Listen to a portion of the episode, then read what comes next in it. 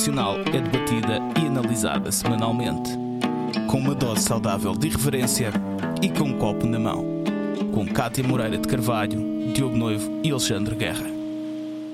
Olá, sejam bem-vindos a mais um episódio do World on the Rocks, uh, desta vez em formato duo. Estou eu, Diogo Noivo e o Alexandre Guerra. Olá, Alexandre, tudo bem? Olá, Diogo, tudo bem? Tudo. Temos a nossa Cátia de Gazeta outra vez, mas é por uma boa causa. Pois é. Para a semana já está connosco e, portanto, este episódio e tu tratamos do assunto. E para começar a tratar do assunto, passamos aos nossos brindes da semana. Muito bem, brindes da semana. Alexandre, a que é que brindas esta semana? Eu vou brindar uh, ao poder do povo. Epá, isso é muito um... revolucionário. É muito revolucionário, mas uh, efetivamente uh, o povo ainda tem poder. Sobretudo quando sai às ruas e é persistente. E nos últimos dias houve duas provas.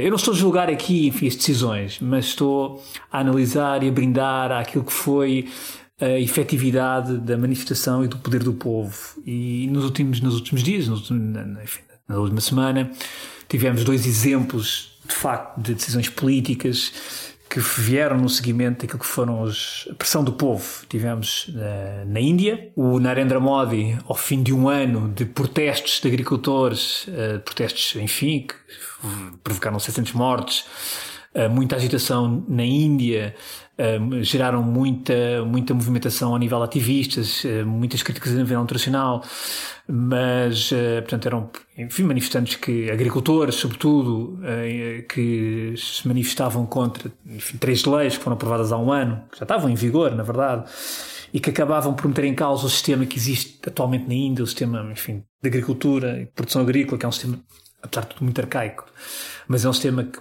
muito protecionista também dos próprios agricultores, ou seja, que é um sistema basicamente circular e que no fundo se retroalimenta, portanto, preços controlados, a produção dos os escoamentos dos produtos agrícolas vão para a maior parte deles para cadeias que são cadeias exportadas também pelo, pelo, pelo Estado. Mas a verdade é que é um sistema que praticamente alimenta cerca de 60%, enfim, da, ou seja, a força produtiva na Índia cerca de 60%, portanto, está, muito está focada na agricultura. E, portanto, esta, esta decisão que o governo tinha tomado, estas leis que o governo tinha tomado há um ano e que, que estavam em vigor, basicamente estavam a colocar em causa este sistema. O governo de Narendra Modi dizia que era um sistema que, que este novo sistema iria, de facto, modernizar portanto, o modelo agrícola e de produção, e efetivamente provavelmente iria, não é? Portanto, iria tornar um modelo mais, mais, mais, mais, mais capitalista, mais, mais de mercado, digamos assim, concorrencial mas o sistema, enfim, uh, digamos, primitivo, ou sistema, enfim, que existia até então, não, não, não enfim, não, não, não, era compatível com isto e, portanto, houve um ano de manifestações e, e finalmente, na Modri, na semana passada, teve que recuar e anunciou até de forma repentina e surpreendente que ia revogar estas três leis. Obviamente que as eleições que, que se avizinham em dois estados, em março, estados altamente agrícolas, têm a ver com isto, como é óbvio, não é? Portanto, Narendra Modri já a preparar essas eleições, mas a verdade é que um ano de manifestações, Modri teve que Portanto, recuar. O, o povo tem força, mas o contexto é muito o, importante. O contexto, o contexto é muito importante. A outra, a outra, a outra, o outro brinde naquilo que é a força do povo tem a ver com, com a decisão que houve agora recentemente no Sudão, portanto, eh, no fundo do poder militar e do general Abdel Fattah al-Burhan ter, eh, enfim, ter, ter recuado e ter novamente é chamado o primeiro-ministro civil, o Abdallah Hamdouk, que há um mês tinha sido colocado em prisão domiciliária, portanto era um primeiro-ministro que estava a liderar um governo de transição desde 2019, depois do, do enfim, do ditador do Omar al-Bashir ter sido deposto, portanto ao fim de 20 anos, e, e este, esta decisão agora do general uh, Abdel Fattah, enfim, também se deve muito àquilo que tem sido as manifestações desde o passado mês de outubro, uh, que, enfim, tendo em conta que o povo não gostou de ver eh, o, o, governo de transição, o governo civil de transição, ser, digamos, deposto, e portanto o povo obrigou aqui o general a voltar atrás e ter que, há dias, agora este fim de semana, aliás, a ter que chamar novamente o primeiro-ministro, enfim, para assinar um acordo, digamos, de partilha de poder e o Primeiro-Ministro está neste momento está com total liberdade para preparar as eleições até, até julho de 2023 e portanto mais, é um outro exemplo de que realmente o povo e as manifestações de rua dão resultado, independentemente daquilo que são, que é virtude ou não das decisões depois que saem daí, mas o poder do povo. Então, depois deste brinde aos trabalhadores e ao povo, portanto, uma coisa aos trabalhadores e ao povo, uma coisa muito revolucionária, eu vou ser mais uh, aborrecido e vou brindar uh, um, mais aborrecido porque o tema é menos entusiasmante. Vou brindar um relatório recém-publicado um, ehm, pelo Instituto Internacional para a Democracia e Assistência Eleitoral, conhecido pela sigla IDEA, que publicou um relatório intitulado The Global State of Democracy um, em 2021 e, portanto, é mais um relatório a falar-nos sobre o retrocesso da democracia, uh, um, o facto como alguns regimes ou alguns Estados, sendo democráticos, tendo governos eleitos, governos eleitos e controlados por Constituição e pela lei, uh, têm adotado algumas derivas manifestamente contrárias aos princípios e aos valores subjacentes à democracia. Não sei se concordo exatamente com a análise que é feita no relatório, mas há aqui um elemento que me parece interessante que é o pano de fundo da pandemia. Basicamente, o que o relatório uh, uh, analisa é a forma como o contexto pandémico permitiu que um conjunto de Estados, ao abrigo uh, enfim, de razões de saúde pública, pudesse adotar um conjunto de medidas contrárias a, a, a, princípios democráticos. Nós já há uns episódios tínhamos falado de um relatório uhum. semelhante, Verdade. creio que sobre, do, do Carnegie Endowment uh, for International Peace, uh, sobre a América Latina, e, e o relatório concluía coisa muito semelhante, ou seja, que haveria um fortalecimento dos populismos na América Latina uh, uh, e uma degradação das, enfim, das condições uh, de transparência política, precisamente graças à pandemia, não porque a pandemia o faça, mas porque oferece uma oportunidade para quem está no poder, enfim, adotar um conjunto de medidas que são enfim, que atentam contra direitos, liberdades e garantias. E, portanto, uh, o meu brinde é ao alerta uh, que este relatório faz um, este relatório do IDEA, uh, que é um relatório que está acessível na net uh, de forma gratuita. Digo outra vez o título: The Global State of Democracy Building Resilience in a Pandemic Era. Acho que merece a leitura. E com isto passamos ao nosso Cartas na Mesa. No Cartas na Mesa de hoje vamos falar das Forças Armadas Portuguesas e do papel das Forças Armadas Portuguesas na projeção uh, uh, dos interesses e, e, e, da identidade, se quiserem, portuguesa no estrangeiro. Apenas para enquadrar, e lendo aqui da página uh, da Presidência da República, a Defesa Nacional tem por objetivos garantir a soberania do Estado, a independência nacional e a integridade territorial de Portugal, bem como assegurar a liberdade e a segurança das populações e a proteção dos valores fundamentais da ordem constitucional contra qualquer agressão ou ameaças externas. A Defesa Nacional assegura ainda o cumprimento dos compromissos internacionais do Estado no domínio militar, de acordo com o interesse nacional. Isto é, a, a, Lei de Defesa Nacional, em particular o artigo 1. E é basicamente isso que vamos falar, desta dimensão internacional uh, das Forças Armadas Portuguesas, não só no cumprimento dos nossos compromissos internacionais no âmbito de organizações como uh, a NATO, Uh, ou a União Europeia, mas também uh, do ponto de vista de cooperação bilateral e a forma como essa cooperação bilateral um, acaba por ser uh, também um, um, instrumento ou uma via da política externa do país. Um, é claro que, uh, subjacente a toda esta nossa conversa, está uh, o caso recente de alegado tráfico de diamantes, ouro e outras substâncias, segundo pude entender, por parte de militares destacados na República Centro-Africana. Feito o, o enquadramento, Alexandre Guerra diz de tua justiça? Bem, eu não sei se foi por coincidência ou não que tu citaste, foste à página da Presidência da República e depois dir-me-ás. Mas, não, já falamos já, já falamos sobre isso. Nisso. Já falamos nisso. Uh, Deixemos as tristezas para o fim.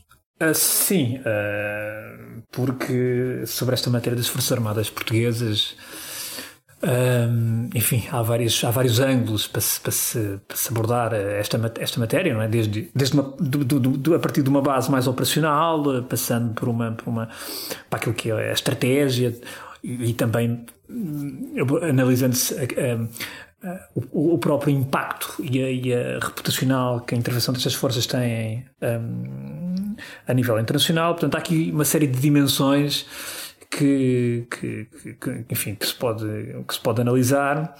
Um, e o que me parece é que quando se fala de Forças Armadas em Portugal, muitas das vezes uh, o análise é feita de uma forma muito segmentada uh, e, e, nunca se procura tentar olhar para as Forças Armadas de uma forma mais, digamos, uh, mais abrangente nas suas dif diferentes, enfim, nas suas diferentes dimensões. Ou seja, por um lado, aquilo que é a própria estrutura das Forças Armadas, portanto, enquanto pilar uh, essencial num Estado, uh, mas depois também naquilo que é a própria, a própria missão e o próprio objetivo das Forças Armadas num, num Estado uh, em pleno século XXI, portanto, em 2021, por exemplo, e acho que nesse aspecto a intervenção do vice-almirante Gouveia Melo veio despertar, teve, foi pedagógica, portanto, essa intervenção foi pedagógica, Uh, e depois foi também. pedagógica e creio que foi importante também, independentemente da opinião que cada um tenha do vice-almirante Gouveia claro. Uh, Parece-me que foi importante para a notoriedade e para a reputação das Forças Sem Armadas, dúvida. porque havia um problema para resolver. Foi nomeada uma pessoa competente que é militar e, uh, pela missão ter sido bem sucedida, parece-me que isso, enfim, contribui para a reputação das Forças Armadas, não só em Portugal, mas fora do Sim. país também certamente contribui muito mais do que este caso de, de tráfico de diamantes, ou do que o caso de corrupção na messe da Força Aérea, ou do que o caso de tanques uh, e tantos outros. E, portanto, portanto sim. quer dentro, quer fora, uh, parece-me que foi importante. Mas, mas só para concluir, porque há uma terceira dimensão que tem a ver com a proteção internacional, ou seja, sintetizando há uma, naquilo que eu considero, pode ser, pode ser uma leitura mais urgente, uma primeira dimensão que tem a ver com a própria estrutura orgânica das Forças Armadas, depois a segunda que tem a ver com aquilo que é o posicionamento das Forças Armadas, o seu papel numa, sociedade, portanto, contemporânea e moderna, e depois a terceira que tem a ver com aquilo que é a projeção internacional. E, há, e é difícil às vezes debater estes três, estas três dimensões, enfim, ao mesmo tempo, porque muitas vezes isto, as coisas são debatidas de forma muito, enfim, segmentadas.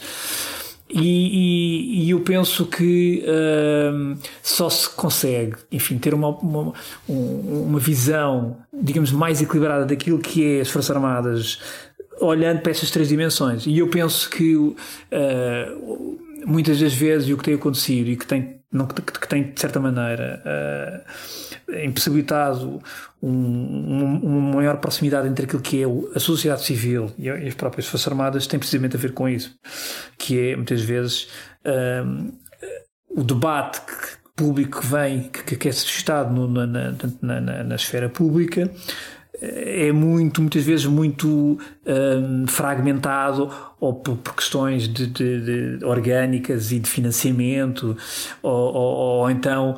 Uh, tem sido sobretudo até por isso, eh, como aliás temos, temos visto recentemente com a, com a, com a, com a última, com a, enfim, com a reforma da lei orgânica de bases das Forças Armadas, por exemplo. Reforma e da bastante oportuna e bastante bem feita, não é? Exatamente, já lá vamos, mas, mas repara, a discussão das Forças Armadas que, que saltou para o espaço público basicamente se, cingiu essa dimensão. E depois temos agora esta dimensão mais recente que tem a ver, por exemplo, com o escândalo e com, com, com enfim, com, a, com, com, o escândalo que rebentou na República Centro-Africana com o contingente português, com o contingente português, não foi com o contingente português, foi com alguns militares e ex-militares uh, do contingente português, alegadamente, portanto, neste momento está em investigação, mas isto para dizer que muitas vezes, uh, quando se discute Forças Armadas em Portugal, é de forma segmentada e com base em determinados casos. E nunca, muito raramente, se olha para as Forças Armadas numa discussão mais pedagógica e integrada. E eu acho que isso uh, depois acaba por, enfim, acaba por remeter as Forças Armadas muitas vezes para um papel muito secundário naquilo que é a percepção que as pessoas têm delas. Certo, na... mas, mas vamos então começar nós a integrar. Uh, um, um, dos papéis, um do, dos papéis atribuídos às Forças Armadas, sobretudo no contexto atual, é o de serem também um instrumento de, de política externa. É claro que Sim. as Forças Armadas, por definição, é-lhes confiada uma missão bélica de defesa do território nacional e dos interesses nacionais, uh, mas a verdade é que, por razões várias, tem que ver com enfim, forma como se desenrolam nos dias de hoje os conflitos armados, um, uhum. as Forças Armadas têm uma dimensão importante na política externa do país, seja por via de cooperação militar que ajuda a fortalecer laços bilaterais com países que são importantes para, para Portugal, mas também no seio das organizações internacionais às quais pertencemos.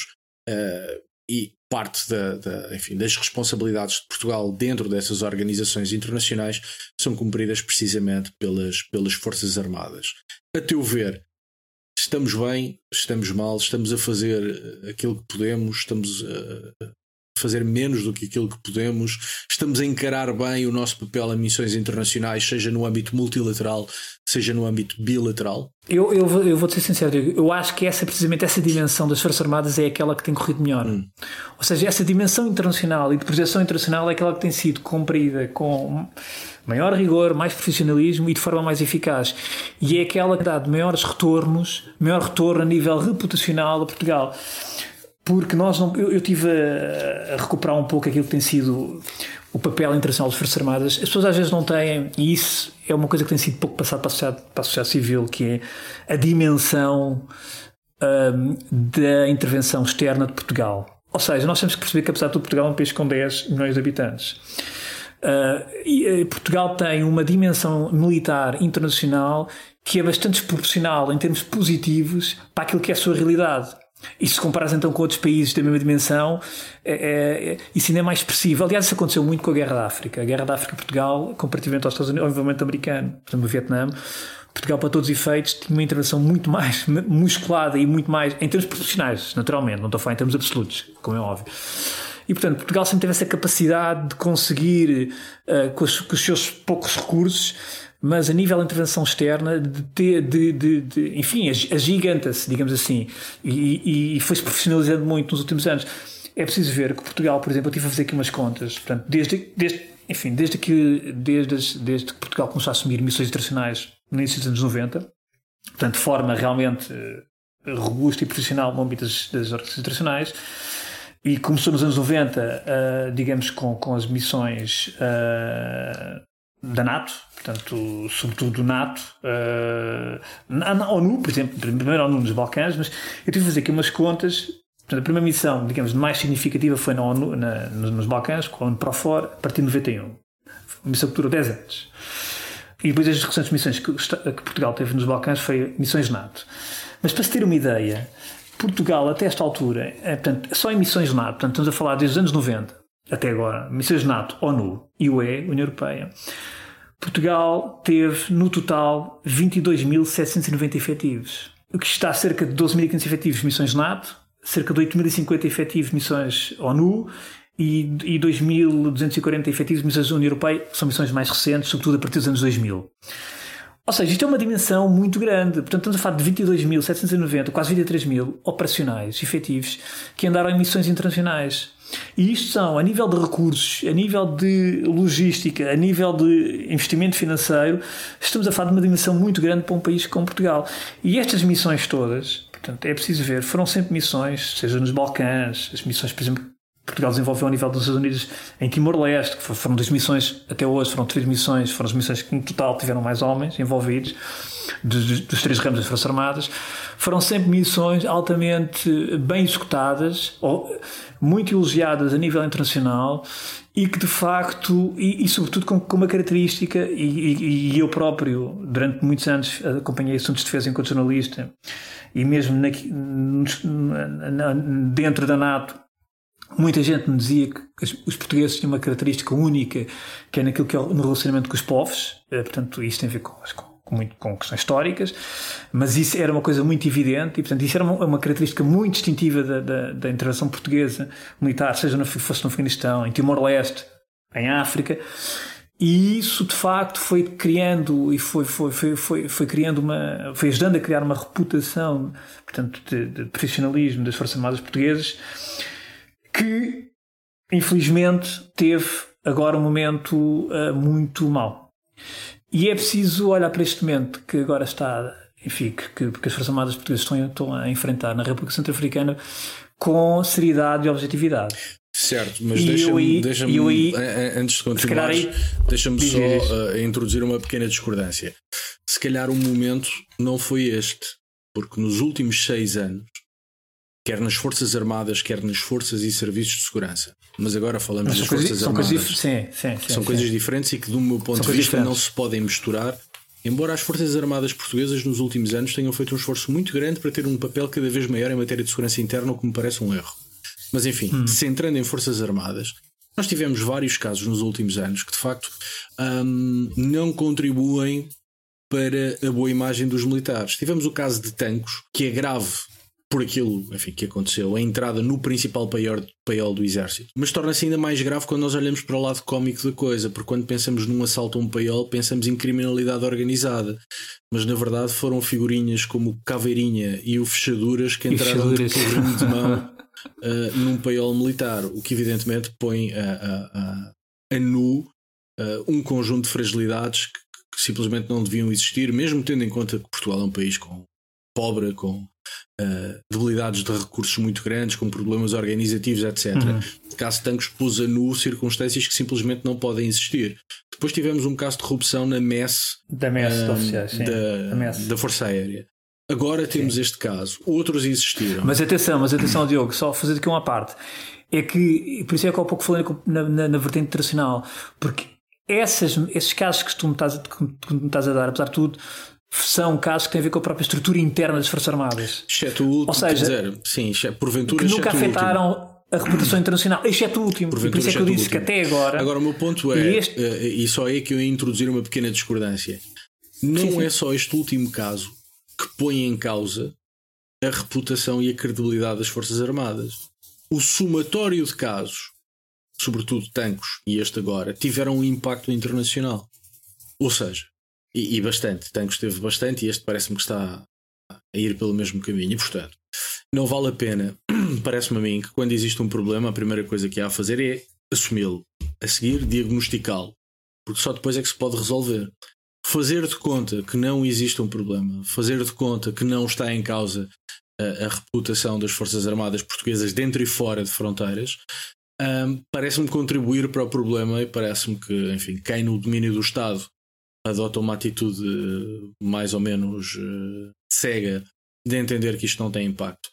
Parece-me que em vez de ajudar as Forças Armadas, está na verdade a desajudar as Forças Armadas. Sim, porque sim. há objetivamente um problema. Estás-te a referir, nomeadamente, às declarações do Presidente da República. Estou-me a referir ao geral, porque quando tu olhas para os últimos seis anos, tens de facto uma sucessão de casos de enorme gravidade alguns dos quais com características que simplesmente não deveriam existir, mas que existem e que depois minam esse extraordinário trabalho que é feito uh, uh, no plano internacional, quer no seio de organizações internacionais, quer de forma uh, bilateral. E portanto, se é verdade que Portugal, e não são só as Forças Armadas, é Portugal faz um esforço enorme para ter uma participação militar internacional. Porque estamos a falar de dinheiro dos contribuintes e, portanto, e bem, acho que esse dinheiro é bem alocado e Sim. deve continuar a ser alocado. Sem dúvida. Mas é um esforço do conjunto do país. Não é? Uh, depois há um conjunto de casos que dão cabo desse esforço, ou pelo menos uh, uh, mitigam a sua importância. E era mais por aí que eu discordo que este caso do tráfico de diamantes seja um caso único. Não me parece que seja um caso único. Mas eu, eu repara, eu, eu, este caso provavelmente é um sintoma que, que, que, que, a ver, ou seja, é um, é um sintoma, tal como foi, por exemplo, Tanks ou o caso da MES. O que eu digo é que a nível de repercussão naquilo que é que tem sido, uh, portanto, a, a, a, proteção internacional das Forças Armadas, este caso está a ter um impacto uh, e pode ter um impacto na reputação, e vai ter, porque essas coisas colam-se, que não teve, por exemplo, a questão de tanques ou a questão da MES. Porque essas coisas, apesar de tudo, têm muito a ver com aquilo que é a própria organização interna das Forças Armadas, quer dizer, certo, eh, mas... o Estado a que chegou. Por isso é que eu falei nas, nas diferentes dimensões. Sim, mas uh... recorda que durante tanques, até nós termos percebido a patranha uh, que estava em causa, Falou-se em terrorismo internacional, falou-se em tráfico de armamento sim, para organizações sim, sim. criminosas, uh, falou-se de crime sofisticado, uh, falou-se de estarmos porventura a armar organizações terroristas no Norte de África e noutros sítios. Sim, e, portanto, sim, foi um embaraço completo. A coisa um só não completo. correu mal porque os criminosos eram, uh, enfim, atores de vaudeville, não é? Se não fossem atores de vaudeville, a coisa podia ter corrido mal. Um, e, e, e, portanto, é, é, é, o meu ponto está aí. Acho que há aqui um lastro que não acho que seja representativo daquilo que são as Forças Armadas Portuguesas, que eu acho que são muito melhores do que isto, incomensuravelmente melhores do que isto. Agora, há de facto um problema. Há um problema de notoriedade, há um problema de reputação, e visto que as Forças Armadas são, entre outras coisas, são muito mais do que um cartão de visita de Portugal no estrangeiro e que insisto sobretudo no plano bilateral, não só com a África lusófona, mas noutros países também, são fundamentais para nós mantermos canais de comunicação abertos em países onde essa comunicação é muito difícil, desde logo porque são países onde o governo não controla todo o território, onde não há propriamente liberdade de imprensa, e portanto são países onde é extraordinariamente difícil ter informação fidedigna. As Forças Armadas desempenham aí um papel importante mas isso depois acaba por ser atropelado por um conjunto de, de, de esquemas mais ou menos eh, patéticos um, que depois põem em causa tudo, ou que, pelo menos do meu ponto de vista, fazem moça em tudo. É? Sim, claro, e, e, e, e, por isso é que eu. Uh, eu não gostei de ver, muito sinceramente, eu não gostei de ouvir as declarações do Presidente Marcelo Rebelo de sobre este caso que aconteceu na República, com o contingente, com o contingente, que aconteceu no âmbito da intervenção do contingente português na República Centro-Africana. Uh, efetivamente, uh, isto tem implicações na reputação e na notoriedade das Forças Armadas Portuguesas. Tem. Quer dizer, e estar a negar isto é estar a negar evidências. E é como tu há pouco dizias, quer dizer, tem que se fazer, tem que se fazer o diagnóstico para se poder corrigir o que está mal. Porque nós não nos podemos esquecer que com outras forças internacionais, uh, estamos a falar de diferentes casos, houve escândalos que se colaram a, a, a determinadas missões internacionais nunca mais apareceram. Os franceses têm uma. Estão, enfim, os franceses, por exemplo, têm, têm um problema enorme que tem a ver com os casos que houve, por exemplo, de violações sistemáticas certo. em várias missões internacionais, a por Índia, exemplo. A Índia e o Bangladesh tiveram o mesmo problema. O Burundi também. E, portanto, e muitas vezes no seja, missões ONU. Quase sempre em missões ONU. E, portanto, é, é, na República Centro-Africana, ainda recentemente, Houve, uh, recentemente, eu não sei se foi tão recentemente, mas houve missões que tiveram que sair, por exemplo, a missão do Gabão, acho eu, e houve outra, também por questões associadas a, a, a, escândalos que se detectaram na República Centro-Africana. Aliás, a República Centro-Africana tem sido realmente um, um palco eh, que tem suscitado muitos esquemas complicados, portanto, e Portugal agora foi apanhado também nisso. Uh, embora haja reconhecimento que Portugal realmente no terreno tenha desempenhado um papel único com mais, com, lá está, com mais nenhuma força desempenhou. E não só, e que teve um, parece e, que, teve um engagement como mais ninguém teve. Parece que uh, os oficiais que estavam presentes no terreno tiveram um comportamento irrepreensível, ou seja, uma vez detectado o assunto, comunicaram às autoridades competentes, foi comunicada a missão. Uh, não sei se falaremos disso, mas parece-me que a atitude do ministro também foi a correta. Ou seja, olhando para a informação que foi comunicada ao ministro, o ministro, enfim, deu-lhe o seguimento que achou que tinha que dar e não me parece que eu tenha feito mal, mas portanto parece-me que as Forças Armadas uh, portuguesas no terreno, sobretudo os oficiais responsáveis, assim que se identificou o caso, tiveram um comportamento correto, célere, uh, em linha com o que era eh, expectável. Pronto, exatamente. Agora a questão, a questão é que de facto Quer dizer, as, as nossas autoridades e, e, têm que perceber que este tipo de situação, ou seja, nós não podemos olhar para isto e como se nada, nada fosse, nada, está tudo bem, portanto, aquela lógica muito positiva e muito quase naif, ingênua de olhar para estas coisas, que às vezes o Presidente imprime um pouco isso, quer dizer, temos que ser um pouco mais realistas, porque a verdade isso é, é que estas... que eu acho que é, o comentário é completamente literal. Acho que há algum nacionalismo nestas coisas. Porque normalmente é sempre Portugal, grande povo, no passado, desbravámos mares e as Forças Armadas Portuguesas. Acho que há um nacionalismo latente em alguns discursos públicos eh, que evidentemente, como acontece com todos os nacionalismos, acabam em patetice, não é? E acabam Isso. por se dizer coisas meio patetas e acabam por, por se negar evidências. Desculpa, interrompido. Não, e, e repare, isto, isto se olharmos para o passado, nós temos casos, eh, portanto, a França, por exemplo, é, tem esse, tem, tem, tem, esse problema, de facto, histórico, mas não só, por exemplo, a França, por exemplo, uh, o, o que aconteceu, por exemplo, no Ruanda, e já falámos sobre isso num, do, num dos nossos episódios do Order Rocks, nunca mais se livrou disso, os holandeses nunca mais se livraram de Srebrenica, pela posição passiva que tiveram, ou seja, há determinadas coisas um, que, por exemplo, o, o, o, há determinadas situações que, um, que, que, as forças internacionais uh, que, que, tiveram associadas portanto, a determinados episódios menos felizes, alguns envolvendo até práticas criminosas, uh, nunca mais se livraram disso. Quer dizer, isso ficou no seu currículo, no seu histórico. E, portanto, é preciso Uh, pensar agora, parar agora um bocadinho, provavelmente, pensar um pouco uh, no que se passou, refletir. Uh, a investigação está em curso, mas temos que, de facto, assumir que isto tem, tem manchou aquilo que tinha sido um percurso, tem sido vivido a ser um percurso, tem vindo a ser um percurso das Forças Armadas desde 90, realmente com, com um trabalho inestimável em, em palcos como os Balcãs ou como Timor-Leste, por exemplo. É verdade. talvez tenham sido e não, e não só isso, nós não nos podemos esquecer, por exemplo, mesmo no, no âmbito das missões de NATO, Portugal tem tido uma presença muito ativa já de muitos anos, seja ao nível marítimo, portanto, no Mediterrâneo ou no Atlântico, portanto, em missões de NATO, seja, por exemplo, em missões da Força Aérea Portuguesa no Báltico, portanto, de vigilância aérea de espaço aéreo. Certo.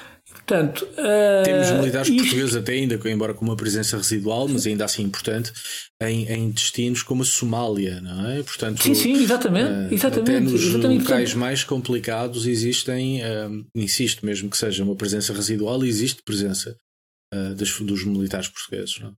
Exatamente, e portanto, isto é a dimensão internacional que eu acho que, que, Portugal realmente tem esta dimensão internacional Portugal as Forças Armadas de facto têm sido tem, tem, tem mostrado toda a sua excelência portanto, na dimensão internacional é essa terceira dimensão que há pouco falava e estes anos comprovam isso eh, é pena realmente o que se passou, que passou agora e, e esperemos que, que, realmente não vai colocar em causa aquilo que é a eficácia das Forças Armadas Portuguesas, como é óbvio. Agora, eu acho que isto devia ser e deve ser tratado de uma forma até agora política e diplomática com algum empenho, com algum cuidado. E é isso que eu tenho dúvidas que esteja a ser feito. Eh, mas eh, está tudo no início para já, as investigações a decorrer. E esperemos. Agora, as outras duas dimensões que têm a ver com aquilo que é a organização das próprias Forças Armadas e com aquilo que é a segunda dimensão, o papel das Forças Armadas numa sociedade contemporânea, não é? Quer dizer, atual, uma sociedade moderna. Há pouco falámos naquilo do vice-almirante. Portanto, Já agora, uh, por falar em vice-almirante e organização, houve um jornal português, eu peço desculpa, agora não me recordo qual, que foi uh, buscar um artigo já muito antigo publicado pelo vice-almirante Gouveia Melo, onde ele desenhava um pouco o que era a organização da sua marinha, a forma como ele vê a marinha portuguesa. E havia ali ideias de facto muito, muito interessantes. Uh, de uma marinha que não só vai ao encontro das necessidades nacionais leia-se território nacional, como vai ao encontro dos, dos, nossos, dos nossos compromissos internacionais. Um, e, e pareceu-me de facto uma visão rara, porque em vez daquela certa megalomania e tradicionalismo muito forte, uh, pareceu-me ser uma visão bastante desempoeirada, bastante pragmática do que deve ser a armada um, portuguesa. E, e portanto, pareceu-me um exercício muito interessante certamente existirão outros feitos por outros militares, mas pareceu um exercício muito interessante de repensar o papel da Marinha. Desculpa, interrompi. Sim. Não, não, não interrompeste. É porque, e, e, mesmo nesta, nesta, nesta, nesta questão de como é que as Forças Armadas podem posicionar uh, numa sociedade como, como a que temos hoje, ocidental, como, como portuguesa, a questão, por exemplo, dos incêndios já tinha sido um exemplo de como as Forças Armadas podem uh, atuar uh, em tempo de paz, digamos, numa, uh, numa sociedade como a nossa. Portanto, e, e, e, é interessante que esta intervenção do, do vice-almirante veio realmente reforçar aquilo que são valências que as Forças Armadas têm que não, não, não, são, não são só apenas, a, a, a, digamos, a, arte de fazer a guerra, não é? Mas é tudo, é um manancial de, de, de, de valências que podem estar ao serviço da, da sociedade civil. As pessoas, por exemplo, não têm noção, por exemplo, ao nível do âmbito NATO. A NATO, por exemplo, tem um programa científico que é uma coisa extraordinária. A NATO produz ciência. E tem programas, enfim, no âmbito científico, no âmbito da investigação, que vão muito para lá daquilo que são os conceitos mais clássicos, de, enfim, da, da arte da guerra, não é? E portanto, às vezes as pessoas uh, não têm esta, a percepção nem ideia destas, destas valências que as Forças Armadas podem, podem aplicar no, no, na, no terreno e na sociedade. E, e de facto, é, por isso é que eu volto atrás, quer dizer, acho que foi muito pedagógico. Uh, esta intervenção do vice-almirante, independentemente daquilo que foi a sua eficácia. E já agora descobri o jornal, foi o Jornal Expresso, a notícia é do Vítor Matos e o título é O Plano de Gouveia e Mel para a Marinha sem laxismo e com porta-drones. Ou seja, um texto pois. antigo uh, publicado onde o vice-almirante, enfim, desenhava um pouco o que era o seu entendimento de uma marinha moderna. Uh, e, e pareceu um exercício bastante interessante. Desculpa, diz diz. Não, mas eu agora ia passar para ti, porque tu há pouco estavas a falar na questão da. íamos. Uh, na questão mais interna e, e, isto, e, vai aqui para a primeira dimensão que tem a ver com, a, com as próprias estruturas das Forças Armadas e com aquilo, por exemplo, que foi, enfim, a, que tem sido a polémica mais recente que tem a ver com a nova lei de bases, portanto, da, das estruturas das, do Estado-Maior e Sim. com a lei de defesa nacional. Portanto, com, esses dois, com essas duas leis, eh, portanto, com a reforma que houve, com a polémica que tem causado, sobretudo uma polémica muito alimentada por Uh, generais uh, reformados. Ou, Há outro tipo de generais. Eu pensei que para ser general era preciso estar reformado. É, é, que eu vejo-os em parada nos órgãos de comunicação social e são todos generais reformados, e portanto achei que era condição necessária para ser general estar reformado. Pois, exatamente, e portanto tem sido essa, digamos, a voz, a principal voz Sim, crítica. Eu, eu, eu, percebo a tua, a tua a pequena casca de banana que me estás a colocar e acho que é bem não, colocada. Não casca de acho que é bem colocada, porque acho que muito da polémica que existe uh, uh, no âmbito da defesa nacional e em particular com o ministro prende-se com essa reforma. A reforma uh, proposta por João Gomes Cravinho, se peca por algo, é por ter sido demasiado curta. embora eu saiba que para se fazerem reformas eficazes é, é, é preciso começar por algum sítio e, portanto, acho que a reforma nesse sentido é uma bela reforma, pelo menos no sentido certo. Oh. Deixa-me só, só acrescentar para, para, os nossos ouvintes: é, portanto, estamos a falar da Lei Orgânica de Base do Estado-Maior, General dos Forças Armadas, e estamos a falar da Lei de Defesa Nacional. Portanto, certo. Uh, embora certo. que tenha causado mais polémica, tenha sido a, lei orga, a reforma Sim, da Lei Orgânica de Base do Estado do Porque veio mexer em poder. Exatamente. Veio mexer pronto, em poder. E portanto acho que a reforma feita por João Carvinho é, é, é uma boa reforma, está no sítio certo e está no sentido certo. Mas essa reforma gerou muito polémica, gerou muita polémica dentro dos oficiais superiores eh, das Forças Armadas, gerou alguma polémica política eh, e, sobretudo, não teve o acolhimento, eh, parece-me. Estou a especular, portanto, se eu falhar, a responsabilidade é minha. Mas parece-me que não teve o acolhimento do Sr. Presidente da República. E a partir do momento em que a reforma tem a oposição dos tais generais reformados. Um, alguma oposição política. E, enfim, uma oposição. Pelo menos um, um, uma falta de, adesão da presidência da República. Pareceu-me que a vida de João Gomes Carvinho a partir daí começou a complicar-se. Uh, e portanto acho que muito daquilo que nós temos assistido uh, se deve a isto, radica nisto, a origem está uh, nas críticas à reforma, que eu acho que é uma pena. Mas enfim, as coisas são como são, o país funciona como funciona. Um, mas enfim, relativamente à reforma, nós também já falámos disso no episódio, não vale a pena estarmos a repassar o tema outra vez. Mas a reforma, a reforma vai no sentido correto, sobretudo porque começa a, a, a pelo menos, põe em causa os alicerces de algumas capelinhas, um, de alguma, algum enquistamento da estrutura uh, das Forças Armadas e, sobretudo, obriga a, a, a, maior responsabilização, quer da hierarquia das Forças Armadas, quer do próprio ministro ou da pessoa que exerce o cargo de Ministro da Defesa Nacional. E, portanto, parece uma belíssima reforma, mas parece-me que essa reforma também é causa de parte dos problemas que João Gomes Carvinho está a ter agora. Eu, de forma muito, até muito, enfim, com. com de uma forma muito sintética, há uns tempos, há uns, umas semanas, ligou-me um jornalista sénior que acompanha estas matérias e por, precisamente por uma questão desse tal, colocada por esse tal grupo de reflexão estratégica, um, o GREI, portanto é o grupo de reflexão estratégica, falta-me agora o último nome, uh, dos, portanto, dos, dos tais ex-generais, portanto, generais na reforma. Se é um grupo de reflexão estratégica, de certeza Independente. grupo certo. de reflexão estratégica independente. Certeza que, que no é papel que escreveram está muitas vezes a palavra sinergia e geometria Sim. variável, que é uma coisa que aparece e... sempre em grupos estratégicos, é sinergias e geometrias Exato. variáveis. É uma particularidade. E precisamente porque este Grey estava a colocar questões sobre outra matéria que também estavam contra. E eu na altura disse, olha, eu vou sobre a questão da reforma, destas reformas, nomeadamente da lei orgânica, para mim a leitura que eu faço é muito simples. Isto basicamente tem a ver com acesso ao ministro. Esta reforma basicamente faz com que os, os, chefes dos diferentes ramos deixem de ter acesso direto ao ministro, deixem de despachar diretamente com o ministro. E não só. E tem a ver com... E isto, e não só, claro, isto e foi de uma forma muito sintética. Certo, certo, Tem a ver com uma outra coisa também, que de momento cada um dos, chef, dos chefes dos três ramos pode apresentar reivindicações diretas ao ministro. Ou seja, despacha com o ministro, pois, exatamente. E, e trata, enfim, da sua quinta. Tem acesso a partir de agora, as três quintas são vistas em conjunto. Até ao momento, as quintas são tratadas, e estou evidentemente com a maior simpatia possível a tratar cada um dos ramos das Forças Armadas por claro. quinta.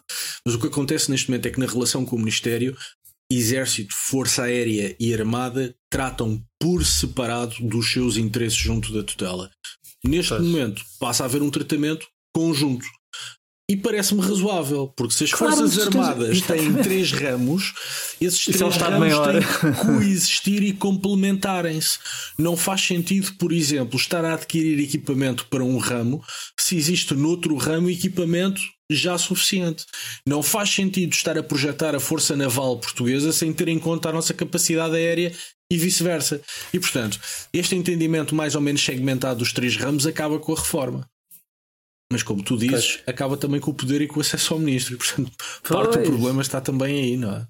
Pois, e obviamente que isto foi dito de forma muito sintética, mas eu fiz uma leitura, quer dizer, essa, essa foi, para mim foi uma leitura logo evidente desde o início. Aliás, é preciso ver quais são as, as principais reivindicações deste grupo estratégico, quer dizer, prendiam-se muito por uma, uma outra coisa que passavam por aí. Aliás, até na altura se percebia muito bem o que é que uh, defendiam uh, como alternativa. Uh, a alternativa era deixar, era deixar como está. Como está, pois, exatamente. Onde, havia, onde aliás o Conselho também viu tal, o Conselho de Chefes de Estado-Maior, que passa agora a ser um órgão consultivo, meramente consultivo. pronto, quer dizer, houve aqui uma, uma evolução. houve aqui uma evolução. Evolução mas, que diga-se, nós não o dissemos ainda, mas dissemos no episódio anterior, está em linha com a imensa maioria dos países da União Europeia e com a imensa maioria dos países NATO com os quais nos certo. queremos comparar. Portanto, certo, não certo, é uma originalidade portuguesa. Portugal de repente não se lembrou de fazer isto. É algo que existe de forma semelhante ou igual noutros Estados-membros da NATO e noutros Estados-membros da União Europeia. Sim, sim. Mas lá está, mas voltamos aqui à, à, à questão que há pouco falávamos, que também não deixa de ser estranho como é que, uh, enfim, grupos de reflexão são sempre bem-vindos, mas quando estes grupos de reflexão passam a passar a ser grupos de lobby, aí a questão é diferente. Eu, eu, e aí ou se assume como um grupo muito de lobby. mais liberal do que tu. Eu acho lindamente que sejam grupos de lobby. O Agora, lobby não é regulamentado em Portugal, como não, sabes. Mas, mas não me incomoda nada. Acho lindamente que exerçam e que funcionem como grupos de pressão. Agora, se são grupos de pressão que existem para defender aquilo que existe uh, sem qualquer disponibilidade para reformar, cujo único intuito parece ser manter tudo como está, sem ter em conta o enquadramento internacional, e voltamos ao enquadramento internacional, no qual Portugal se insere, então são grupos de lobby um bocadinho inúteis, não é? Porque uh, basicamente apenas servem para defender o status quo e pouco mais. Pois, pois, pois. De qualquer eu, eu, também queria chamar a atenção, uh, enfim, acho que é positivo, foi, um, um, foi um, um, passo positivo nos últimos anos, que foi a, a, a, tem a ver com a lei de programação militar que está em vigor, certo, portanto, 2019, certo. que prevê um investimento de mais de 4 mil milhões. Enfim, estamos a falar de números que não são comparáveis com outras potências, mas é um, investimento de 4, 5, quase 5 mil milhões até 2030 e que, uh, por acaso, estive a rever aquilo que estava programado e previsto algumas coisas previstas a longo prazo, por exemplo, para, para, para né, no âmbito de investimento, e eu fico contente por ver finalmente que até 2030 está prevista a compra do, do famoso navio polivalente logístico que há anos se fala que Portugal devia ter um, eu também acho que devia ter um. Uh, há, uns, há muitos anos os espanhóis andavam aí, andaram, andaram a tentar vender. O, eles têm um ou dois, pelo menos tem um que era o aquilo que de facto para um país como Portugal é, um, é uma embarcação que, que fazia, faria muito sentido. Mas pronto, estamos aqui a falar também de investimentos na área, enfim, navios tanto patrulha oceânicos, uh, isto tem sido mais falado, uh, aeronaves de transporte aéreo, portanto, estratégico e tático, um, enfim, navios, navio reabastecedor, hélices de, de, de de, de helicópteros, portanto, estamos aqui a falar de investimentos com alguma dimensão até 2030. Eu de, a, eu a moderação de, das fregatas. De equipamento militar não percebo nada, graças não, a Deus. Eu também percebo zero, eu estou mas, o que tirei. Mas portanto... sempre tive uma impressão uh, uh, uh, que é a de que temos um exército sobredimensionado e uma marinha e uma força aérea subdimensionadas, ou seja, hum. tendo em conta aquilo que são as nossas responsabilidades marítimas, tendo em conta aquilo que são as missões internacionais que temos, tendo em conta a própria geografia do país e as ameaças que se colocam, uh, sempre me pareceu que temos uma marinha e uma força aérea aquém daquilo que deviam ser e porventura um, um exército com uma dimensão excessiva e com valências desenvolvidas que porventura não fazem, não fazem sentido. Não é? E, Sim, e nunca vi essa discussão de adequar as Forças Armadas, por um lado, àquilo que é o território nacional um, e, por outro lado, um, às nossas missões internacionais, porque a história nós sabemos qual é, não é? Com a chegada da democracia a Portugal, eh, teve que se fazer duas coisas. Por um lado, reduzir drasticamente o tamanho das Forças Armadas, e bem, porque acabou a guerra colonial, não é? E, portanto, certo há uma redução de um momento para o outro drástica do investimento, do número de efetivos das Forças Armadas, e depois, por outro lado, esta é a parte menos dita, foram feitas um conjunto de concessões às Forças Armadas para que elas voltassem para os quartéis e deixassem de intervir na vida política. Não? É? E mas portanto, o, eh, esse tipo de, de, de, não lhe quero chamar prebendas, mas certamente esse, esse de privilégios que foram sendo mantidos um, se calhar enquistaram as Forças Armadas num século que não é bem este. E, e, e, e se calhar as Forças Armadas, como diz o vice-almirante Gouveia Melo, têm que ser menos laxistas e que têm que ter uma capacidade de olhar para a sua, para a sua estrutura interna, que porventura até lhes vai dar mais força e mais importância e maior papel dentro e fora de Portugal e mais orçamento, até admito que sim. Mas para isso acontecer, acho que é necessário repensar um bocadinho as coisas. Sim, e, e, e, mais, tu neste momento estás com um problema realmente, segundo dizem as Forças Armadas, de efetivos. Portanto, tens claro, vindo a, claro. a, reduzir efetivos. Claro. 2020 acho que houve uma, uma, pequena inversão. Só que depois há outra coisa que é, as pessoas também têm que estar, e isso é um, é um trabalho pedagógico que, é, que é feito, tem que ser feito parte a parte. Por um lado tem que haver pedagogia, e por outro as pessoas também têm que estar predispostas a ouvir esses argumentos, que é a necessidade de investimento. Certo. Eu recordo-me quando há uns anos foi a polémica para a aquisição de dois submarinos da classe Tridente. Certo, certo, certo, certo. Absolutamente essenciais. Quer dizer, nós se calhar a questão, a questão devia ser só dois, não é? A pergunta devia ser só dois. Se nós tivermos, se tivermos em consideração que a nossa zona económica exclusiva, por exemplo, equivale a quase 20 vezes o território nacional, é a terceira mais extensa da União Europeia e é a décima primeira a nível mundial Sim, certo. Por exemplo, isto, se tivermos certo. em consideração que estamos neste momento com um processo nos Estados Unidos de extensão da plataforma continental, certo. ou seja, que nos irá dar, em princípio, está bem encaminhado e que nos irá dar, e que irá ser aprovado e que nos irá dar aquilo, a responsabilidade sobre o subsolo marítimo, Sim. quer dizer, eh, se nós tivermos em consideração a quantidade de navios e embarcações que passam pelas nossas águas, a quantidade de, eh, de, de responsabilidades que nós temos no nosso espaço, Quer dizer, as pessoas, é aquilo que tu dizes, a pessoa ia perguntar, só dois submarinos? Pois. É que a questão é, é esta. A, a, pergunta é evidentemente feita por quem não faz a mais pequena ideia do que é um submarino e nunca entrou em um. Mas quer dizer, olhando para aquilo que são as, as nossas responsabilidades, quer jurídicas, quer políticas, uh, no mar, e a dimensão de mar que está a, a, nosso cargo e o tipo de ameaças que encontramos. E o tipo de ameaça, exatamente. Uh, enfim, parece-me que não, não, não me chocaria que fossem mais do que dois submarinos. É que não é só os submarinos, depois é toda. É, é Sim, porque claro, os submarinos claro, é um elemento de complemento claro. que se complementa com outras forças. As pessoas, por exemplo, explicarem às mas pessoas. Mas é muito difícil ter essa discussão sobre investimento no espaço público. É óbvio, é, mas se tu, por exemplo, se explicasse às pessoas que, por exemplo, em alto mar ou nas nossas águas há muitos, muito, muitas embarcações e, e, que vão lavar os tanques. Isso, é, por exemplo, nas, em Sim, águas territoriais dos países. Tráfico de droga, entre outras coisas. Entre outras coisas, certo. e mesmo, por exemplo, ao nível de pescas, uh, portanto, a invasão de águas territoriais, etc, etc. Ou seja, uma série de. de... Alexandre, Aliás, se calhar, um conceito, se calhar um conceito muito mais primário e muito mais antigo que é o da ocupação efetiva do espaço, não é? Ora, aliás, se... uh, vamos à história do ultimato, do ultimato britânico do mapa é cor-de-rosa. Um é, é isso. se te atribuído uma vastidão enorme uh, sem capacidade de ocupação efetiva e tu não claro. fazes ocupação efetiva desse espaço, claro. não é? Se não exerces poder claro. sobre o espaço espaço que é atribuído, bom, outros vão preencher esse espaço. Repara, tu e, quando portanto, tiveste um torna-se sonho- absolutamente inócuo uh, uh, uh, esta luta toda para aumentar a nossa plataforma. Se Eu- depois não tivermos capacidade para, para ocupar, não é? Claro, para exercer isso, poder efetivo nela. Isso é a lição do mapa cor-de-rosa, é essa, quer dizer, não, Sim, não, claro. o que é que idealizas uma, uma, uma África de costa a costa e depois não tens capacidade efetiva que, para a ocupação, obviamente que não pode dar bom resultado, não é? Claro. Portanto, Claro. é um pouco isso, sim, sem dúvida. E enfim, acabámos por tocar um conjunto de temas. Sim, o, acho o episódio já vai longo, avançamos para a nossa última rodada. Alexandre, última rodada. O que é que nos Última trazes? rodada ah, vai ser com um livro, um romance. Ah, eu já aqui disse há uns tempos, Portanto, não sou. começaste, começaste revolucionário e acabas com um romance. Acaba com romance. Eu não sou uma pessoa de, de ter listas livres, eh, sobretudo eh, os que eu tenho, aqueles, quer dizer, tendo aqueles clássicos que às vezes te quero, quero ler mesmo, aquilo que são aqueles livros, portanto, atuais, eu não tenho, enfim, não tenho listas. Gosto de ir à livraria e, e ir descobrindo, portanto, e depois compro e depois leio, enfim, depois logo vejo o que está lá dentro. Ahm, este livro, eh, Hotel de Vidro, é um livro do- da escritora Emily St. John Mandel, que, tem, que foi autora de um livro, depois fim a saber, chamado Estação 11, que foi um livro bastante conce- conceituado há uns anos. Este livro ela lançou ano passado. Este foi um dos livros eh, que veio na lista dos livros preferidos de Obama em 2020.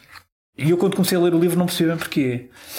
Mas depois, com o desenrolar do livro, uh, leva-nos para um caminho que me surpreendeu um pouco, que tem a ver com a crise de 2008 financeira. Uh, e, e- e, de facto retrata muito bem aquilo que é, enfim, uh, as várias vertentes dessa crise, da, ganância, à, à superficialidade das vidas, à, à, ao- ao- ao- componente mais humana, ao desespero de quem perdeu tudo. E pronto, depois percebi porque é que isto, porque é que o Obama considerou este um dos melhores livros para ele em 2020 e portanto da Emily St. John Mandel, da editorial Presença, está editado em português naturalmente e, hum, e acho que é uma leitura muito estou a gostar, estou quase a acabar mas hum, acaba por ser um retrato, acaba por ser aqui um acaba por romancear, romancear no sentido de romance mais literal, não é? Hum, a crise de 2008, portanto, e, ela, e a própria autora ela diz que depois se inspira um pouco no, no, no Bernie Madoff, porque isto fala um pouco no esquema Ponzi, Certo, portanto, certo. é muito interessante. Uh, Fica não a recomendação. começou morno, mas depois uh, Fica a foi aquecendo. recomendação, ah, parece interessante.